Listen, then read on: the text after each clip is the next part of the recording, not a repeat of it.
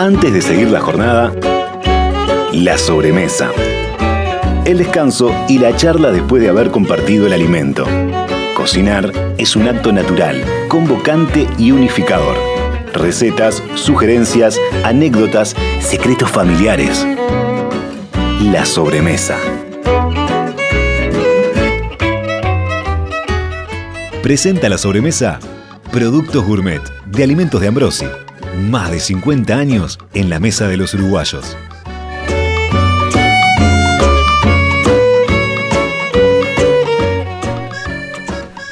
Muy, pero muy buenas tardes para todos. Espero que hayan disfrutado mucho sus almuerzos o que de pronto todavía los estén disfrutando.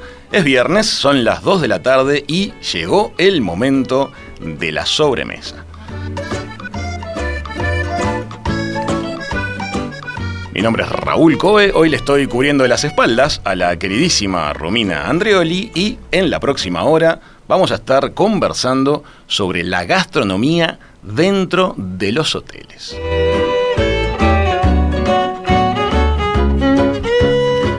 Vamos a estar juntando en una mesa imaginaria a tres grandes regiones turísticas de nuestro país con sus representantes. Hemos invitado a los chefs que tienen a su cargo las cocinas de tres grandes hoteles. Representando al oeste un clásico de clásicos, el bellísimo Hotel Nirvana de Colonia Suiza, representando al litoral norte, el Club de Golf Altos del Arapey en el departamento de Salto, y uno de los buques insignia de mi querida Punta del Este, el Hotel Enjoy.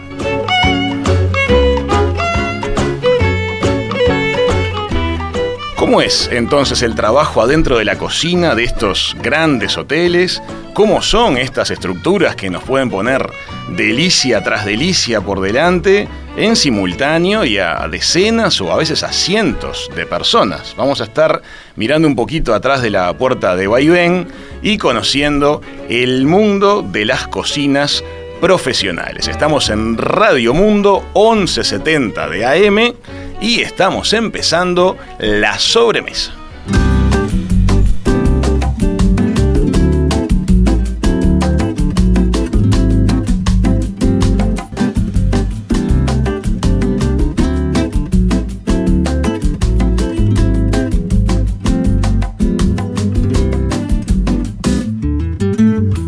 Suéltate la trenza cuando quieras. Desde la hermosa colonia suiza le damos la bienvenida al chef Fabián Marín del Hotel Nirvana. Bienvenido Fabián, gracias por estar con nosotros. ¿Qué tal? Un placer. Raúl, eh, un placer estar con ustedes. Desde la Tierra de las Naranjas, el departamento de Salto, el chef jefe del hermoso Club Altos del Arapey, Charles Raúl Viera. Bienvenido, Charlie.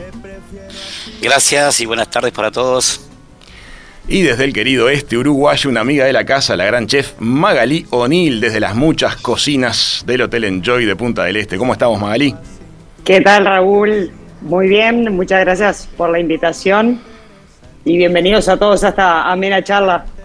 Claro que sí. Bueno, primero que nada, qué alegría que sus hoteles estén abiertos, acercándose a, plena potencia o en algunos casos, como me lo contaban fuera de micrófonos, ya a plena potencia y a las puertas de una nueva temporada. ¿no? Les deseamos una excelente temporada por, todo lo que significa para tanta gente en sus eh, departamentos.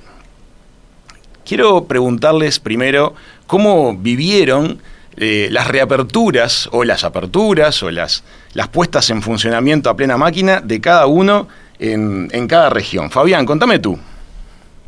Bueno, acá en el hotel eh, la reapertura se hizo escalonada, ¿no? Los fines de semana. Eh, trabajamos con reservas. Y bueno, fue. el hotel estuvo cerrado dos meses y después reabrió. Este, pero la verdad que el público uruguayo apoyó mucho a la hotelería. Creo que al no poder salir del país, eso reforzó un poco lo que es la, hotelería local, ¿no? En la parte este, del interior del país. Perfecto. Charles, ¿cómo lo vivieron ustedes? Bueno, nosotros también eh, cerramos un mes más o menos, eh, un mes y medio. Luego abrimos de jueves a domingos y un mes de jueves a domingo y después no paramos más. La verdad que ha sido un beneficio para nosotros porque se dio a conocer el hotel a mucha gente de, Uruguay, de, acá dentro de nuestro, de nuestro país, y tuvimos una aceptación espectacular. Y no hemos parado y hemos trabajado más que todos estos años de apertura. Eh, contentos porque fue una experiencia nueva y, feliz porque la satisfacción de los clientes ha sido perfecta. Y bueno, con todos estos problemas, todos los problemas que hubieron, esa es la satisfacción, ¿no? Qué curioso, ¿no? Fíjense, la activación del turismo interno tan importante que, hubo se convirtió para ustedes en una oportunidad de, promoción, de que la gente visitase el norte y tomara contacto con la propuesta.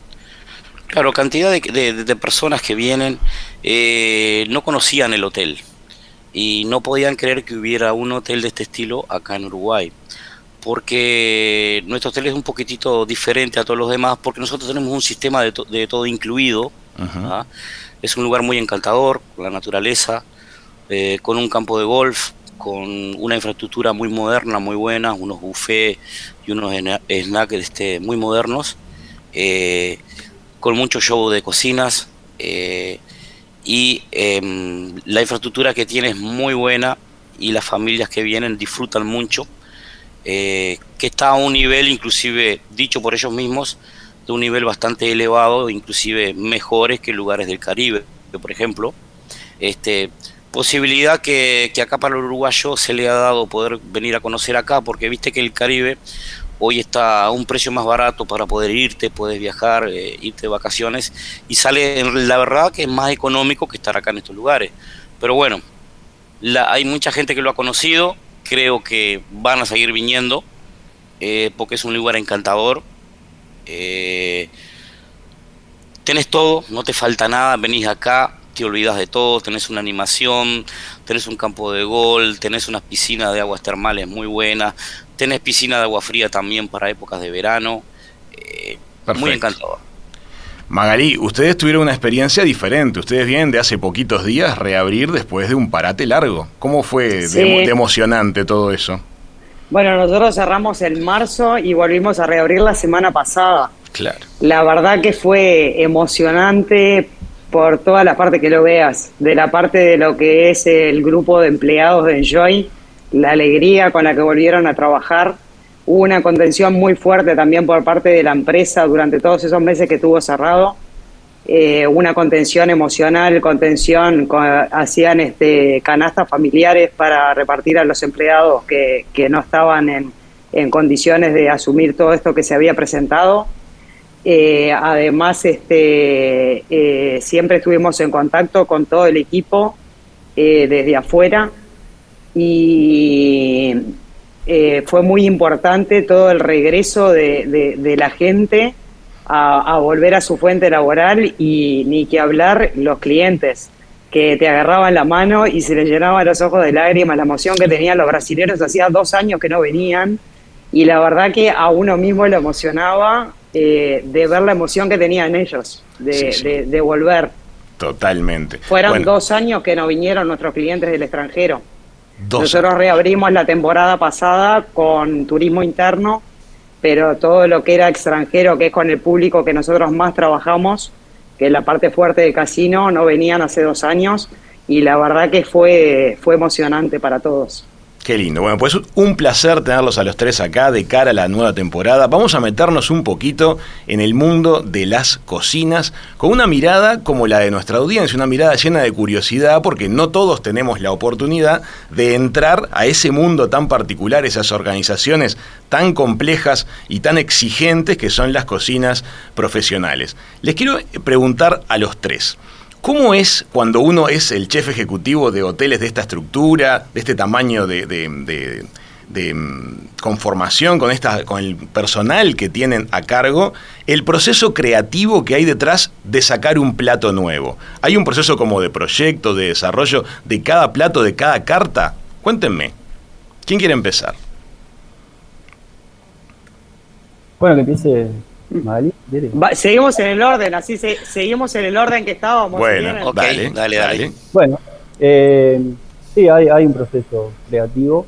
este, acá en el hotel eh, siempre buscamos eh, cuidar mucho el producto y trabajar con los productos de estación. Tenemos muy buenos quesos en la zona de Colonia, entonces aprovechamos un poco, un poco esto y la tradición de la cocina eh, que acá en, este hotel es una colonia suiza, entonces hay platos típicos de, esa región. Este, pero bueno, el proceso creativo para la, por ejemplo, para la carta que se viene ahora de verano, este, buscamos mucho eh, el consejo del, propio cliente que viene al hotel y que nos tira algún consejito y nos pide alguna cosa. Este, pero bueno, el proceso arranca con una investigación de, recetas, de, buscar a ver, eh, buscarle la vuelta al, plato y después con el producto local que uno consigue en la zona, ahí tratar de llevar a un nivel gourmet y que sea aceptado por el cliente, ¿no? Eh, podemos hacer alguna prueba, eh, nosotros manejamos los buffets los fines de semana y ahí quizás podemos probar algún, algún plato especial y si nos gusta, este, se integra a la carta después. Perfecto. Charlie, ¿cómo lo, cómo lo recorren ustedes en, en, el hotel? Bueno, nosotros eh, no tengo restaurante a la carta, lo que tengo es un buffet en el cual tanto desayuno, almuerzo y cena son como 16 placas de caliente, de comida caliente. Así que hay una selección muy grande. Y después tenés eh, un show cooking de pescados y un show cooking de pastas y un show cooking de, de parrilla. Y en la noche también tengo un show cooking de horno, un horno a leña. O sea, entonces la variedad y la cantidad de platos, se imaginan, es grandísima. Eh, pero ¿cómo me manejo? ¿Cómo nos manejamos nosotros? Eh, por ejemplo, aparece el producto eh, y lo tratamos de ir elaborando, creando platos con ese producto y probando a ver qué aceptación tiene con los clientes. Por ejemplo, ahora tengo solamente clientes uruguayos, el 99,9. Recién esta semana está apareciendo un poquitito de brasileros y de, argentinos. Y me cambió totalmente los menús, porque los uruguayos hasta a mí inclusive me han sorprendido de que lo que comen tuve que reforzar toda la parte verde, todo lo que las ensaladas, incorporar muchos microgreen. Por suerte ya estaba en el proceso de transformar toda mi salad bar, las hojas verdes en mucho microgreen y tenía una persona que me estaba este, plantando exclusivamente para mí, variedades que me planta exclusivo para, para mí, para el hotel, y poder ir incorporando y me sorprendí la rúcula, uno otro de los verdes, a, ha tenido un éxito, un éxito total también. Y bueno, me sorprendió porque cambió todo el uruguayo ahora, ese tipo de comida. Incorporé pescados de río y tuvo muy buena aceptación. Eh, ahora acá en el, en el norte se está potenciando mucho la pesca de río. Entonces conseguiste piezas enteras como dorados, como, como bogas, este, como mm, patí, surubí y todo fileteado y sin espinas. Entonces eso ha cambiado también y, me ha dado la posibilidad de que poder potenciar un poquito más la pesca de río porque ha tenido buena aceptación porque es sin espina también. Qué interesante. Lo, que, lo que estás comentando implica que el paladar de los uruguayos ha tenido una, sofisticación. ¿Eso lo, lo notás en los últimos años? Sí, yo lo he, he, notado el cambio. En el año 2000, cuando, cuando fue el primer todo incluido que yo inauguré acá, que fue el Arapay Termal, que fue en Termas también, este, eran otras épocas, ¿no? Pero el, uruguayo que venía también comía otras cosas. Eh, me quedé sorprendido por lo verde, por los salad bar, muchos salad bar comen. Eh, incluí mucho la pesca de arriba, la parrilla sin dudarlo, pero las carnes de caza, en aquella época, me acuerdo en el año 2000, se había potenciado en el Uruguay, no sé si ustedes recuerdan, eh, los fiambres y la carne de, de, de, ñandú, ¿se acuerdan? Que habían empezado a promocionar hasta los fiambres. Sí, una Después tendencia. Se dejó la cría de capincho en aquella época, la nutria, el jabalí, todo eso se potenciaba mucho en el año 2000 y ya ahora eso ha, como que ha desaparecido. Ha cambiado. Inclusive ahora hasta un conejo conseguir acá en, el norte está difícil. Pero, pero bueno. Y también me sorprendió también la fritura, ¿no? El uruguayo, eh, la cosa más sorprendente, se van a reír. Un chip de boniato, lo pongo en un buffet y quedan los uruguayos encantados. Una buena croqueta elaborada, una buena croqueta casera también les encanta. Este, y bueno, ha cambiado, sin dudar que los mariscos eh, no tiene rival, ¿no? Pero bueno, y todo les contaba, como tengo un buffet muy amplio, muchos shows, me da la posibilidad de crear muchos platos. Y también es una, yo pienso que es una de las ventajas más grandes, es que todos los cocineros, yo tengo entre limpieza y cocinero 38, ellos se motivan mucho porque tenés la posibilidad que lo vas rotando por área, lo mandás a los pescados, lo mandás a las pastas, eh, las pastas las hacemos todas caseras acá también. Hay aprendizaje. Eh, las ruedas de menú son muy grandes, entonces les da la posibilidad a ellos de poder irte. Eh, también el día a día la cocina, yendo por diferentes áreas y haciendo cosas nuevas, que eso lo motiva a un cocinero, ¿no? Y le permite crecer también profesionalmente, ¿no? crecer profesionalmente y este, ir motivándose ellos mismos también. Una de las formas de motivarse es ellos, eh, los tengo un tiempito en un área, después los paso a la otra y ya van ampliando su conocimiento, ¿no? Y cuando salen de acá salen unos profesionales. El único problema es que no saben trabajar la carta, eso también tiene sus secretos, trabajar la carta no es, no es muy fácil. A mí me encanta también, pero bueno. Magalí, ¿cómo es este la realidad de ustedes en, el hotel en cuanto a la creación de platos? Y estaba, estaba escuchando los sistemas que tenían los chicos, son sistemas totalmente diferentes, lo que es, eh, lo que es eh, una carta, eh, lo que es un bufeo, lo que es carta. Nosotros contamos con nueve restaurantes diferentes, todos con diferentes gastronomías. tenemos la sala de convenciones con eventos, tenemos las salas VIP de casino, que tienen también gastronomía independiente. Tenemos muchísimos estilos de cocina lo que buscamos nosotros siempre es la excelencia. Cuando vamos a cambiar una carta, lo primero es eh, conocer los gustos de nuestros clientes. Eh, tenemos clientes muy exigentes que viajan por todo el mundo, eh, más que nada son jugadores de casino, gente que, viaja constantemente por todo el mundo. Entonces lo que tratamos es de buscar los mejores productos nacionales y todo lo mejor del mundo son todas gastronomías diferentes y siempre estamos buscando eh, nuevas técnicas, nuevos productos, eh, tanto acá como afuera.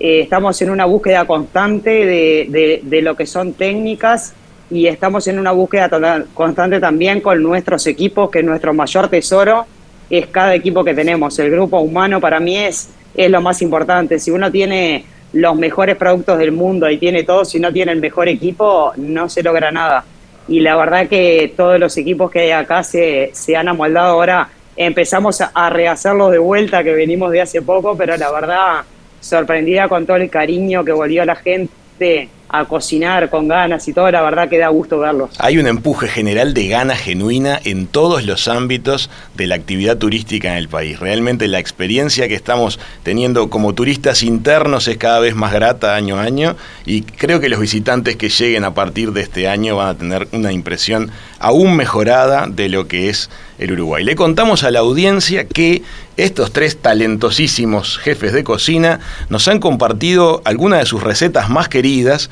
que las vamos a estar publicando en el Instagram de En Perspectiva a partir de un ratito nada más para que cada uno pueda en sus casas llevar adelante estas delicias. Vamos a ir a una pausita y ya venimos con más. Cuando los ingredientes están buenos, comer rico es una papa. Pulpa de tomate gourmet, del envase directo a tu plato. Elegí alimentos de Ambrosi, productos uruguayos. Participa de la sobremesa. WhatsApp 091 52 52 52. Arroba Radiomundo 1170 en Twitter y en Instagram. Presenta Pedregal. Vino Pedregal va bien con todo.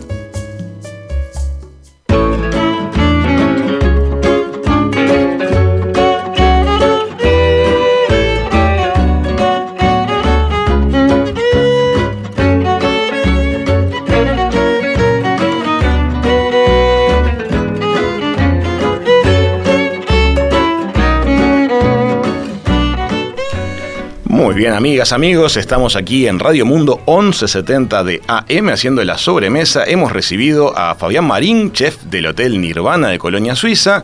Estamos con Charles Raúl Viera del Hotel Club de Golf Altos del Arapey y con Magalí O'Neill del Enjoy de Punta del Este conversando acerca de las estructuras de sus distintas cocinas.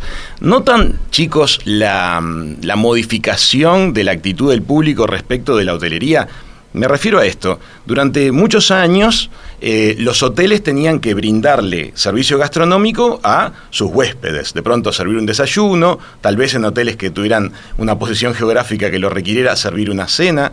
Actualmente los hoteles reciben perfectamente público en distintos horarios que vienen a disfrutar las propuestas gastronómicas de, de los hoteles. ¿Notan que hay un crecimiento de esa actitud también en el Uruguay? Fabián. Sí, eh, sí, la verdad que sí. Eh, nosotros acá en, Colonia Suiza eh, tenemos mucha gente que nosotros le decimos gente de paso, gente que va a visitar Colonia y viene a conocer Colonia Suiza, entonces no hay muchos restaurantes acá en la zona, eso también es una ventaja para nosotros. Este, y sí, también a la hora del té, viene, viene mucha gente a tomar el té a, nuestra, a nuestro bar y tenemos también el salón de té y la verdad que es verdad lo que tú dices. Cada día se acerca más el público a los hoteles. Este, acá el hotel brinda también un servicio que vos podés venir y, este, y disfrutar las instalaciones por el día, no tenés por qué alojarte. Eso es, algo que está muy bueno, tiene, tenemos muy, lindos jardines, este, hay una piscina abierta y este hotel se, se construyó en el 1941, entonces toda la parte arquitectónica eh, es muy bella y muy antigua, ¿no? Y sorprende a veces que se siga manteniendo de una forma este, tan buena y se pueda disfrutar de esta forma, ¿no? Totalmente, hermosísimo el Hotel Nirvana de Colonia Suiza, en todo sentido, arquitectónicamente, el mantenimiento de los jardines son deleite, y es lindo lo que comentás que se puede disfrutar también por el día, ¿no? Sí, sí, la verdad que eso es, algo que está muy bueno, este, y que la gente de la zona o el turista que está de paso eh, pueda disfrutar de eso también. se pueden ir a comer al restaurante, se puede disfrutar eh, la cocina de, la, de, la, piscina. La verdad que en ese sentido este, estamos preparados también para poder recibir ese tipo de, clientes. Charles, ese super buffet que ustedes preparan, ¿se puede ir a disfrutar también como pasajero? ¿O eh, es estrictamente para los pasajeros o también se puede ir desde afuera? Sí, acá el único problema es cuando la ocupación está, cuando está muy lleno el hotel, eh, no hemos podido poder que, la gente entre, ¿viste? Porque no nos da la capacidad. y más ahora en pandemia, pero sí hay gente que viene a la merienda, al desayuno, gente que viene a, la cena, pero somos un poquitito, dependemos mucho de la ocupación del hotel, ¿no? Charlie, ¿cuánta gente, ¿cuánta gente pueden ustedes este, servir en simultáneo cuando están a plena ocupación? Y nuestro, nuestro hotel tiene una capacidad 480, 500 personas. Este, el buffet tiene tres, eh, tres sectores, de los cuales la capacidad que tengo, que tenemos es, es, adecuada para la cantidad de gente que hay, ¿no? Magalí. No, y mira, nosotros eh, trabajamos con el, obviamente, todo lo, que son los clientes de acá, pero también viene mucha gente de afuera. Hacemos actividades, por ejemplo, ahora el 20 y el 21 vamos a estar haciendo la November Fest como no estuvo, no estábamos cerrados en octubre, la pasamos a hacer ahora y lo vamos a hacer en los jardines del spa, con vista al mar, va a ser espectacular. Este, Estamos hablando de la fiesta de la cerveza, ¿no? De la fiesta de la cerveza, como octubre estábamos cerrados, la pasamos a noviembre. Después también ahora vamos a hacer el 26 en San Tropez, el primer wine dinner, que siempre invitamos a una bodega y hacemos un menú de pasos. Esta vez va a ser con la bodega Brescia y este y es un menú de cuatro tiempos y viene gente del hotel y viene gente de afuera también. Después tenemos la hora del ten brisas que viene gente que viene gente de afuera también a los desayunos, o sea, pueden acceder a todo lo que es gastronomía eh, de los lugares comunes, no las salas VIP que son privadas, que son para jugadores, pero el resto de la, de la gastronomía está abierta a todo público. Magalí, cuando el hotel está a plena potencia, ¿ustedes cuántos cubiertos pueden estar sacando en un día? Me olvidé de decirte algo, ahora el, el domingo empezamos con el brunch también, que ahí nos visita mucha gente de afuera, en el restaurante Las Brisas también. Perfecto. Y mirá, para decirte un número, en el año 2019 hicimos 880 mil cubiertos. Pero Para que tengas una idea. qué cifras, ¿eh? En el 2019 trabajando normalmente. Ahora con la pandemia, obviamente los números bajamos, pero esperemos recuperarnos. Fabián, me quedó colgado preguntarte a ti, cuando está a plena capacidad el hotel, ¿cuántos servicios tienen que pueden ser capaces de servir ustedes?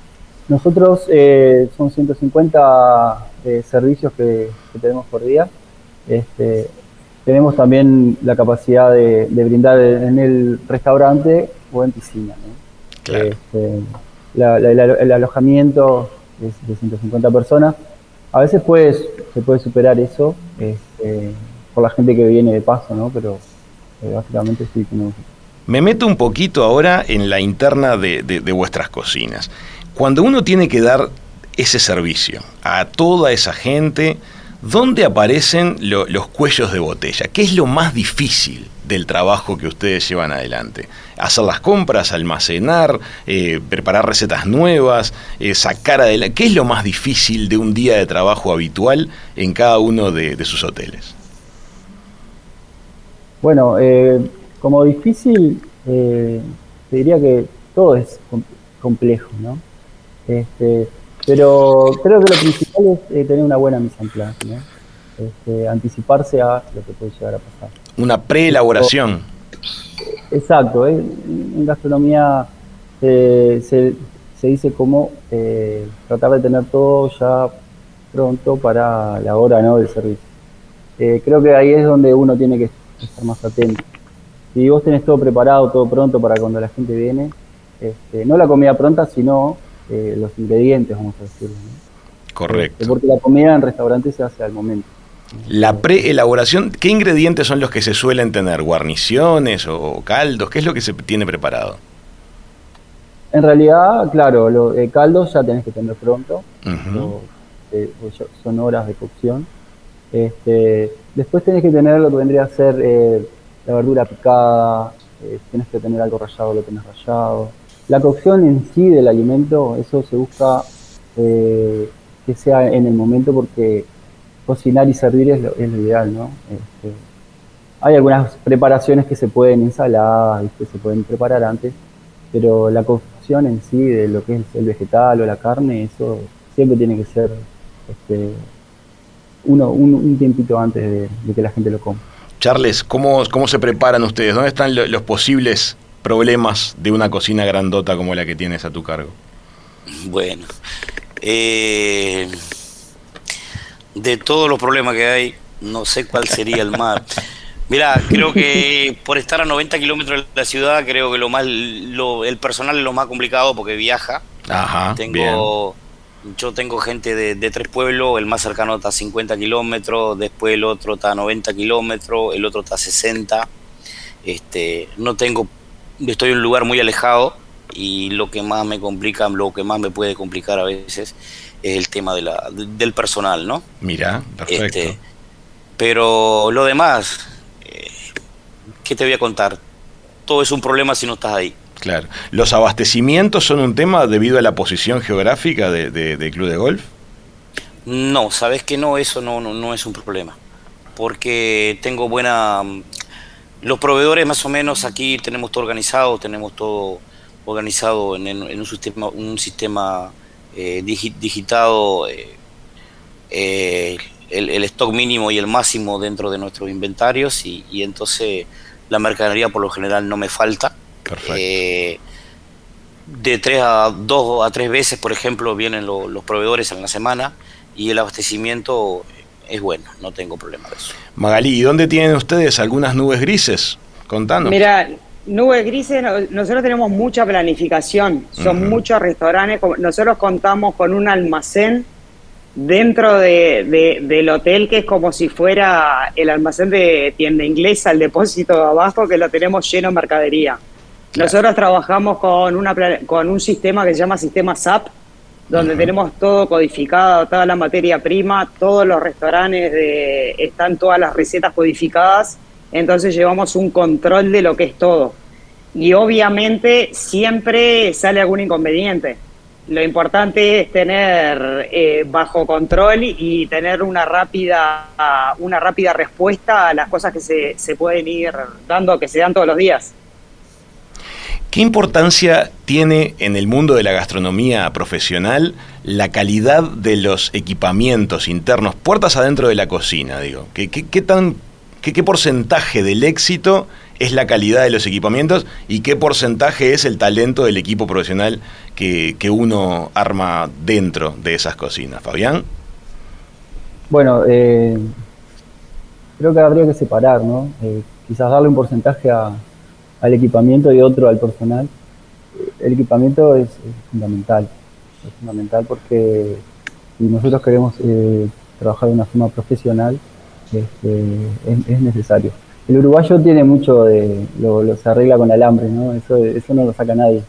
Es la, la, idiosincrasia del uruguayo, pero este, de, si uno quiere trabajar de una forma profesional, el equipamiento es fundamental y poder tener el apoyo este, de la empresa para poder equipar bien el restaurante, eso es fundamental porque uno como cocinero lo aprecia mucho. Y eh, obviamente que lo cuida también, ¿no? Es como, como nuestro, nuestro tesoro, nuestro sartén, nuestra, nuestra olla, ¿viste? Eso es, así. Muy bien. Este, y después el personal es, fundamental también, ¿no? Este, tener un personal eh, que sea técnico, que, que, aprecie la gastronomía, que aprecie el producto. Este, a veces un trozo de queso este, que sepa valorar ¿no?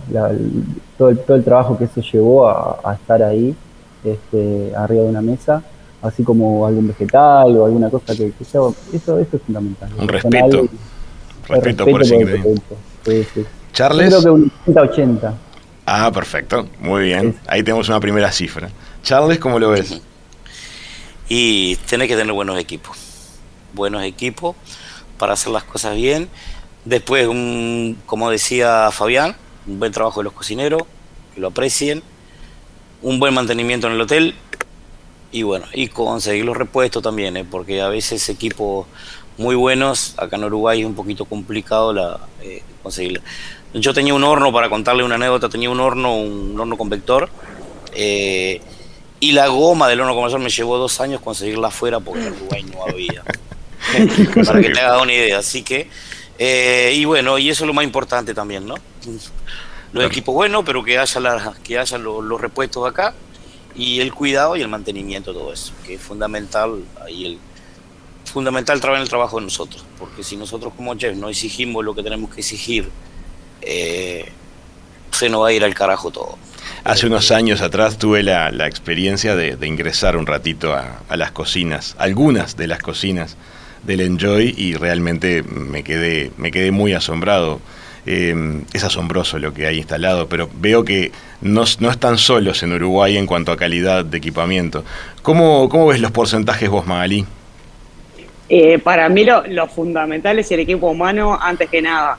Teniendo un equipo humano que esté capacitado para estar en todo terreno, eh, para mí es lo básico. Nos ha tocado salir a hacer eventos afuera de 500 personas a una casa que no hay nada y tener que llevar absolutamente todo de acá.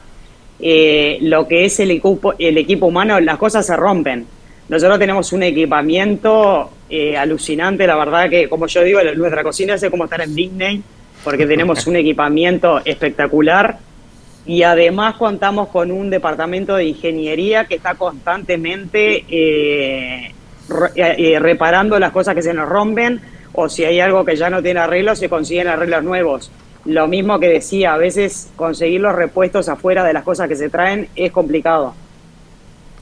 Me parece brutal lo que estás contando, la importancia del equipo humano, creo que todos la comparten. Le cuento a la audiencia que mm, lo estamos viendo a través de Zoom a, esta selección de chefs aquí desde el estudio de, de Radio Mundo el cariño de sus rostros cuando describen lo que hacen en las cocinas es tremendamente eh, contagioso. Es lindo ver que eh, los chefs que tienen a su cargo responsabilidades de este tipo, equipos de trabajo tan grandes, em, encuentran el momento para ponerle cariño al trabajo. Y seguramente en ese cariño está parte de, de los sabores que terminamos recibiendo los usuarios en las mesas, ¿verdad?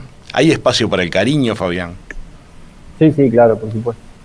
Eh, creo que uno tiene que, tomarse este, esto con personal, ¿no? Y, cuidarlo como si fuera lo más preciado. Este,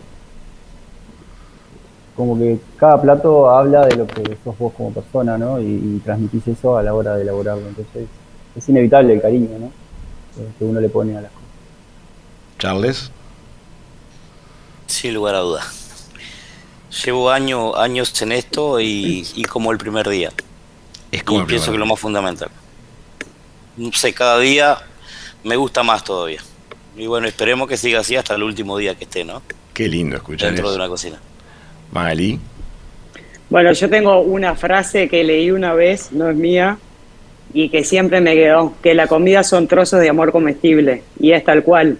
Uno a través de un plato eh, no solo eh, eh, da de comer a los demás, sino es como que vuelca una experiencia que pasa por todos los sentidos, por la parte visual ya de cómo está armado el plato, en la parte de los aromas, en la parte de los crocantes, en el oído, en los retrogustos, es, en las texturas en boca también de algo cremoso, algo, es como que cada plato es una obra de arte y el cariño que se le pone sin duda es lo que marca la diferencia, sin dudas. Qué lindo, qué lindo escucharlos, escuchar esto de ustedes. Le vamos a contar algo a la audiencia de, de, la sobremesa. Tenemos una invitación para hacerles. Este lunes se lanza un programa muy especial para compartir en familia. Llega la décima edición de I Love Me en Canal 10 con la conducción de la simpatiquísima Nole Marrone. Van a estar hablando de autoestima y de belleza real. Hay invitadas sumamente inspiradoras y mm, va a estar incluido el estreno de dos cortos realizados por los jóvenes de la Escuela de Cine Dodeca. Quedan todos invitados a ver I Love Me este lunes a las 23 en Canal 10. Si les quedan alguna duda al respecto, todos los datos respecto de esto lo van a estar pudiendo ver en las redes de Radio Mundo, que ustedes ya conocen, arroba Radio Mundo 1170 AM. Estamos rodeados de chefs talentosísimos conociendo la interna de los hoteles de Uruguay en cuanto a sus gastronomías y a sus cocinas. Ya venimos con más La Sobremesa. Un vino no solo marida con una comida, también marida con un sentir. Pedregal es un vino que va bien con tu plato favorito, con tus encuentros, con un momento especial. Vino Pedregal, va bien con todo. Suma Pedregal a tus momentos. Escucha todas las sobremesas en radiomundo.uy.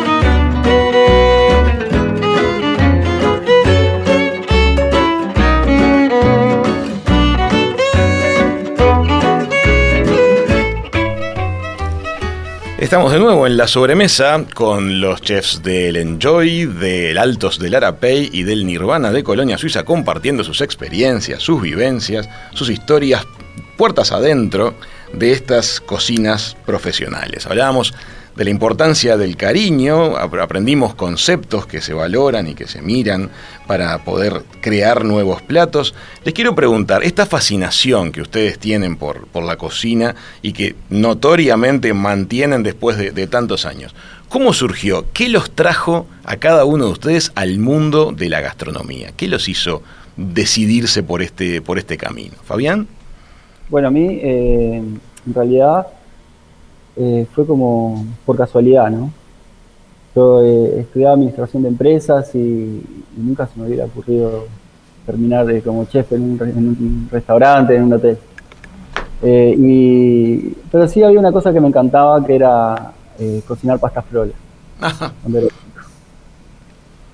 soy una especie de catador de todas las pastas frolas que hay en todas las cocinas del Uruguay. Pasta frolista. sí, voy probando, ¿viste? Veo una pasta frola, la tengo que probar.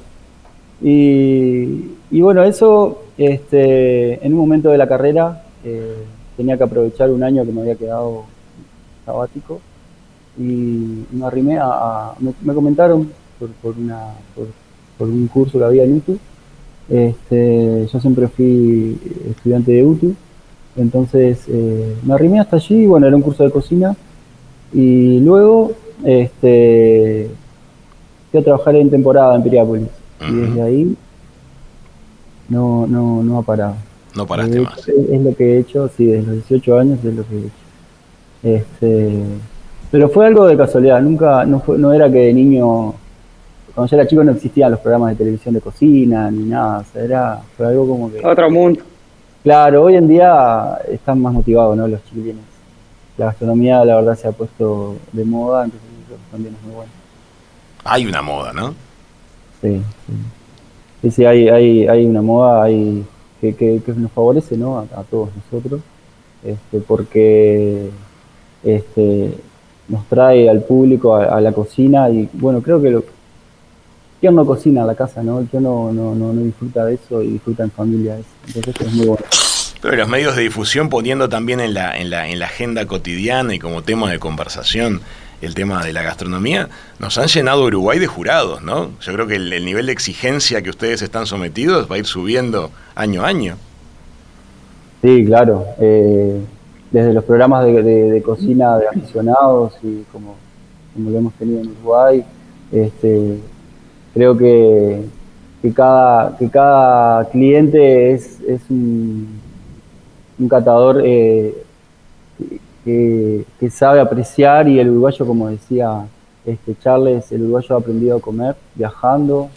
Este, nosotros todos los clientes que, que tenemos en el hotel son clientes que han viajado por todo el mundo, entonces, este, y muchos extranjeros, como decía Magalí. Entonces, claro, no- nos lleva a, a un nivel bastante alto, eh, muy alto creo yo en el día de hoy, acá en Uruguay, no las cocinas de Uruguay. Qué bueno. Charles, ¿cómo fue tu camino? Igual que Fabián, no, ni soñaba que iba a pasar esto. Y por casualidad también, yo estudiaba agronomía, eh, después dejé de estudiar a los 18 años. Y cuando cumplí los 18 años, dejé de estudiar y me metí a lavar plato, acá en Termas de Arapay también, en un restaurante. Y ahí empecé. Me acuerdo que cuando empecé a trabajar fue mi primer trabajo. Eh, lavé dos días plato, al tercer día me enfermé. Tuve tres días de cama con una discoteca ahí, una ventanita y donde dormía, escuchaba la discoteca con un dolor de garganta. Y bueno, y aguanté, me aguantaron también porque me enfermé a los dos días. Y, y después me empezó a gustar. Y después este, todo era un gusto. Eran épocas muy lindas acá, eran en los años esos que, que el turismo en Uruguay, el argentino estaba uno por uno. Y cada restaurante acá habían un promedio de 5 o 6 restaurantes a la carta y eran 5 o 6 excursiones. Se trabajaba muy bien. Las panaderías abrían a las 8 de la mañana, a las 7 y había una escola de 200 metros esperando para comprar un pan. No sé si conocen las termas, las termas alguno. Y es- Eh, eh, todo funcionaba así acá. Pero después, este, después con el tiempo, eh, tuve suerte que la intendencia acá empezó a promocionar este cursos de cocina, a traer, había unos programas hechos a nivel nacional y, y trajeron para empezar a capacitar a todo, toda la gente que, que, que trabajábamos, que vivíamos acá. Y, y empezamos a hacer cursos, hice cursos de salabar y ahí conocí a un, a un gran amigo que es hoy, que es uno de mis padres en la gastronomía, que es Guillermo Bazán, que es el dueño de los Panini, Panini, Montevideo. Eh, Guillermo me llevó a las cumbres de la ballena, ahí a, a Portezuelo. Ah, sí, sí. Eh, ahí tuve una gran suerte porque eran todos franceses, desde el pastelero, desde los ayudantes de cocina, los chefs, habían dos chefs. Eh, y bueno, ahí, ahí empezó mi, mi gustito, ¿no? Qué lindo. Y ahí Y después ahí, y ahí conocí un uruguayo, Alfredo Cufré, una gran persona también, uno de mis padres de, en la gastronomía. Se fue, lo trasladaron para, para, para Centroamérica y me llevó con él. Y bueno, y ahí me pusieron en una cocina. Eh, era un cocinero normal y me dijeron, bueno, vas como su chef. Después a los tres meses quedó corporativo el chef que me había llevado, me ofreció para, para hacerme cargo del hotel, que me iban a preparar, que me iban a enseñar. Y bueno, dije que sí, que me animaba. Y bueno, y después todos lo- los chefs corporativos y, y los directores de AV corporativo me fueron preparando y bueno, y es lo que soy hoy. Qué lindo. Y tu camino de vida, fíjate, después de ese periplo centroamericano, que fue muy extenso, como nos contabas la vez pasada. Este, también ahora tenés la oportunidad de volver a tu tierra. Sí, sí, la verdad que, bueno, me tocó hotel de ciudad. No sé, a veces me da ganas de volver a, trabajar en un hotel de ciudad. Estuve trabajando en el hotel de ciudades en San Pedro Sula. Ahí estaba fijo, después íbamos a hacer las noches... Eh, en aquellas épocas hacíamos semanas gastronómicas de los mismos hoteles de la misma cadena. Hacíamos Guatemala, El Salvador, Nicaragua. Y después tuve la suerte de que acá en Termas de Arapey, donde yo había nacido, me vine un día de vacaciones y se inauguraba un hotel, el primer hotel cinco estrellas. Y bueno, me vine, después vino la crisis el año 2000, eh, me tuve que ir de nuevo, ya la cadena, me, de la cadena Prince me pasé a la cadena Barceló Hoteles, la cadena Barceló me trasladó a, Cuba, hice varadero seis años y medio, y después me volvieron a llevar a Dominicana, tres años y medio más. Después otro hotel más que se inauguraba acá en Terma, y bueno, que es el que estoy ahora, me vine de nuevo, porque mi tierra, tengo mi familia cerca, mi casa, mis amistades, los pocos que nos quedan ya. Lamentablemente en este trabajo, con el paso de los años, eh, las amistades de la infancia uno las va dejando de lado porque no, la puedes ver, no estás con ellos, tenés que estar viajando. Se enfría. Y se enfría todo. Pero, qué lindo, qué lindo, Charles, tu, tu camino de vida es, es, una novela, ¿eh? la verdad, hermosísimo. Y tiene una belleza de volver al, al lugar. Nunca se es tan feliz como cuando se es feliz en el lugar que nos vio nacer. Exactamente. Yo siempre digo que he tenido mucha suerte en la vida, ¿no? Me ha tocado cosas increíbles. Eh, hoteles de 3.000 personas, el, de Barceló que estaba en el principal de Barceló, me tocó. Eh, eh, en la reestructura justamente porque Barceló era una cadena que hace unos años atrás, 10 años atrás, era una cadena que estaba bastante envejecida. Después vino toda la renovación en esa cadena y tuvimos que hacer todo lo todas las reformas estructurales dentro de, la parte de cocina, compras, todo lo demás. Unos hoteles modernizaron todos los hoteles eh, con 7 u 8 restaurantes a la carta, eh, todo muy moderno, buffet muy moderno, eh, ambientados también con, las exigencias de ahora, ¿no? Y me tocó inaugurar hoteles de adultos también, que es de todos los hoteles que he abrido, porque siempre he tenido suerte porque me ha tocado aperturas. Eh, he hecho la apertura a tres hoteles acá en Uruguay, desde el principio. Eh, he hecho dos en, en, Cuba y dos en Dominicana. Y la última, bueno, la última ha sido esta. La anterior a esa hice la de eh, el primer hotel Barceló Bavarovich de adultos, el primer hotel de la cadena Barceló de adultos. Y bueno, así tuvo un reto y, me ha gustado. Toda una trayectoria entonces la, de Charles. Magali, ¿cómo te acercaste al mundo tú de la gastronomía? Y mi, mi gastronomía viene desde la cuna. En mi casa nosotros somos nueve hermanos, eh, mamá de descendencia belga-francés, papá irlandés. En casa la comida siempre fue lo más importante. Siempre era como la unión, era como mamá además eh, cuando nosotros éramos chicos, imagínense que salíamos a juntar caracoles, los purgábamos y los comíamos, que acá, o sea, hasta el día de hoy decís caracoles y hay gente que ni los ha probado. Recuerdo de, de, mamá siendo en la época de la fiesta de los pan dulces fermentados tres días, de la época de las alcachofas, de la época de, los espárragos. Eh, mamá le gustaba muchísimo cocinar, incluso tenía una paciencia, imagínense, nosotros éramos nueve más ellos dos once. Y en la época de las fiestas me acuerdo que hacía yemitas caseras y las envolvíamos para regalárselas a los vecinos. O sea, es como que nacimos con la gastronomía. Incluso dos de mis hermanos se dedican a la gastronomía también. Y en casa todo, todo cocinan. Eh, cuando terminé el liceo yo había hecho paralelamente la carrera de, de piano. Soy este, profesora de piano. Ah, mira. Y me fui a Montevideo a estudiar al Conservatorio Universitario de Música para ser concertista de piano. Pero mira qué faceta que no teníamos en el radar. Sí, sí, sí, sí. Pero después me volqué de vuelta a la gastronomía y la verdad que soy una agradecida de la vida. Yo entré de ayudante de cocina acá y soy agradecida al hotel más que nada por la carrera que he podido desarrollar acá adentro. Estuve las los primeros años, estoy desde que abrió el hotel prácticamente, y los primeros años hacía los Conrador acá en el hotel, que venían los mejores chefs del mundo en su momento, Michel Roth del Ritz de París, eh, Renato Picolotto del Cipriani de Italia, de los Gorros Blancos, Arnés Horner, venían muchísimas figuras y sinceramente unos maestros que fue como nuestra cuna gastronómica. Y entré de ayudante de cocina acá eh, y ahora hoy en día soy la chef ejecutiva.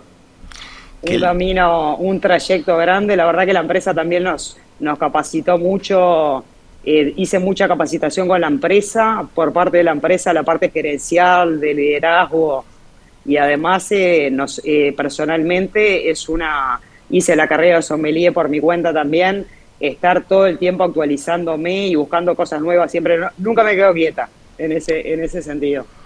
Pero es algo que lo traigo de la cuna y se lo agradezco a mi mamá. Es lindo. Una, una reflexión que, que, que me viene a la mente escuchándolos a los tres es también un país de oportunidades en algunos aspectos. Fíjense, por ejemplo, em, Fabián, formación en la UTE, en la UTU, perdón, este, la formación de, Charles a través de la Intendencia de, Salto, todos empezaron con roles eh, de baja responsabilidad en otras cocinas y hoy son los chefs de tres de los hoteles más importantes del país. Em, realmente son lindas historias, son lindas historias de esfuerzo, de querer ir a más, de preguntar y de aprender sin pausa, ¿verdad? Sí, sí, la verdad que, es, una, es una carrera que se va construyendo, eh, un camino de, hormigas, ¿no? Este, un granito de arena, otro granito de arena, siempre capacitándose, como dice Magalí. Este, nunca hay que dejar de capacitarse, siempre hay que estar investigando, haciendo cursos, siempre hay algo para hacer. Y, la verdad que, los principios de la carrera hasta, hasta los días de hoy y lo que vendrá, este, uno mira para atrás y ve todo ese esfuerzo, todas esas horas de trabajo, horarios nocturnos, días de fiesta, eh, cuando todo el mundo está divirtiéndose, uno está trabajando, y, pero se disfruta, ¿no? Eh, si algún momento te alejas y te pones a hacer otra cosa, extrañas, extrañas el servicio, extrañas las comandos, extrañas la adrenalina. A mí por lo menos es lo que me pasa. Vamos a ir cerrando y les pido que me vaya contando cada uno por qué eligió el plato que eligió compartir con la audiencia. Fabián, ¿qué receta es la que nos has compartido? Bueno, eh, yo les compartí una receta característica del hotel, este, un plato muy tradicional, eh, que son las papas rosti. Mmm, qué rico. No hay, no hay cliente que nos pida la receta, acá nunca se la damos, pero esta, creo que era una buena oportunidad para, para compartirla con, todos ustedes. Y, ¡Qué primicia! La prueben en la casa de la disfruten. Así que entonces los que nos están escuchando ya saben, van al Instagram de, En Perspectiva eh, y de Radio Mundo y nada menos que la receta secreta de las papas rosti del Hotel Nirvana. Charles, ¿qué nos has compartido tú? Bueno, yo me fui por un pescado de río, eh, porque cuando me mandaste el papelito que me iba a hacer algunas preguntas, me iba a preguntar, me dijiste que me iba a preguntar qué comía media libre, entonces yo me quise hacer el inteligente y te puse una boga entera, ya desespinada, con una costrit, con una costra de aceitunas, de garbanzos y de anchoas, y queda espectacular. Boga la hicimos, Vos sabés que es una anécdota, el pescado entero, la boga entera, la quisimos hacer una costra porque tenía un che de los chicos que siempre le encontraba, le gustaba hacer la costra, eh, los pescados con costra. Y probamos la boga. ¿Y qué, resulta? Que un argentino de la zona de Entre Ríos me dice, así la comemos en Entre Ríos. Y bueno, la empezamos a poner, tuvo una aceptación muy linda y a mí también me gusta y por eso te la... Y porque es un pescado de río, porque es de nuestra zona, de acá de nuestro río Uruguay y bueno, para que la puedan probar, para la gente acá del, del, del norte, que coma una boga diferente a lo que normalmente comen ellos. ¿no? Muchísimas y gracias. y otro detalle, dicen los pescadores de río, dicho por ellos, que el pescado más sabroso de río es la boga. Un pescado con escamas, dicen ellos. Muy, pero muy bien. Bueno, muchas gracias por compartir ese secreto. Magalí, ¿qué has propuesto tú que la audiencia cocine? Yo eh, puse un plato de la carta nueva de San Tropez, que es un plato muy fresco para la época que viene ahora, que es un tartar de atún rojo, vieiras, y langostinos que está perfumado con ralladura de cúrcuma fresca, jengibre, lima, limón, tiene un poquito de verdeo, tiene hierbas de nuestra huerta, que me olvidé decirle uno de los proyectos que hicimos, tenemos nuestra huerta orgánica acá en el hotel. Una novedad. Eh, sí, eh, pasamos todos 100% orgánicos a Antropé y este, la idea, tuvo Darby, tuvo la idea de hacer la huerta y la verdad que eh, fue como que te puso el hilito y nosotros seguimos investigando y todo, estuvimos por, todo, por toda la región de acá buscando junto con Horacio y con Guille y con Darby también Estuvimos recorriendo todas las huertas orgánicas acá, viendo que llevaran todos los procesos, todo. Incluso trajimos semillas del exterior para, para, para plantar como 30 variedades de tomates, zanahorias de colores, autóctonos. La verdad que está muy interesante. Y la receta eh, que propuse es muy fresca, va con una mousse de paltas y con un crujiente de arroz venere que lo traemos en exclusividad de Italia solo para el hotel no lo tiene nadie en Uruguay el arroz ese, que es súper interesante. Gracias Magalí por compartir esa receta con toda la audiencia. Hay dos formas. Uno puede en la casa de uno hacer todo lo que pueda y los ingredientes que le falte, que no los van a conseguir, los van y los disfrutan visitando la Magalí en el hotel. Las recetas están ya disponibles en nuestro Instagram, arroba radiomundo 1170. Les quiero agradecer muchísimo, muchísimo a los tres este ratito que compartieron con, con la mesa de, la sobremesa aquí en Radio Mundo. Ha sido muy lindo conversar, sus historias de vida son, son fascinantes y creo que es muy contagioso que personas que hace tantos años que llevan adelante su profesión tengan el entusiasmo tan activo como el primer día que como lo tienen ustedes tres. Muchísimas gracias. Gracias a ustedes por la invitación. Muchísimas gracias. Muchas gracias. Amigas, amigos, estamos cerrando esta edición del viernes 12 de noviembre de La Sobremesa. Ha sido un placer estar con estos talentosísimos chefs de nuestro país. Ha sido un placer que ustedes estén del otro lado, poder estar aquí haciéndole la suplencia a Romina en el estudio de Radio Mundo. Les agradezco muchísimo. Hasta el viernes que viene cuando vuelva La Sobremesa. Chau, chau.